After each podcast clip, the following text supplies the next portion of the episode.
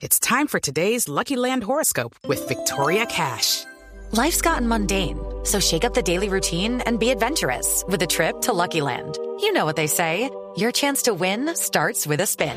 So go to LuckyLandSlots.com to play over 100 social casino-style games for free for your chance to redeem some serious prizes. Get lucky today at LuckyLandSlots.com. Available to players in the U.S., excluding Washington and Michigan. No purchase necessary. VGW Group. Void or prohibited by law. 18 plus. Terms and conditions apply.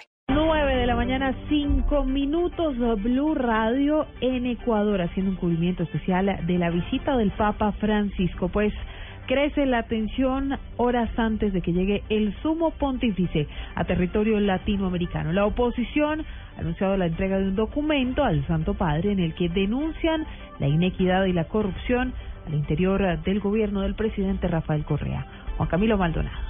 Buenos días. Andrés Páez, asambleísta del movimiento Creo, uno de los opositores más tenaces al gobierno de Rafael Correa, aseguró que las marchas de protesta en contra del actual gobierno no cesarán y a pesar de señalar que no buscan boicotear la visita del Papa Francisco a Quito, formuló una dura advertencia. Tampoco se va a ir el Papa del Ecuador sin saber de una manera civilizada lo que pasa aquí. Es decir, solo con la versión del gobierno no se va a ir. Quien empaña la visita del Papa es Correa, Correa y el correísmo, colocando esos letreros infames con frases sacadas de contexto en las calles. Él es el que está empañando la visita del Papa, politizando esto. El opositor al gobierno dijo estar abierto a un canal de diálogo entre los detractores del gobierno y el presidente Correa para buscar alternativas a la polarización política que vive en estos momentos Ecuador, pero pidió dejar a un lado los fantasmas de golpe de Estado. Desde Quito, Juan Camilo Maldonado, Blue Radio.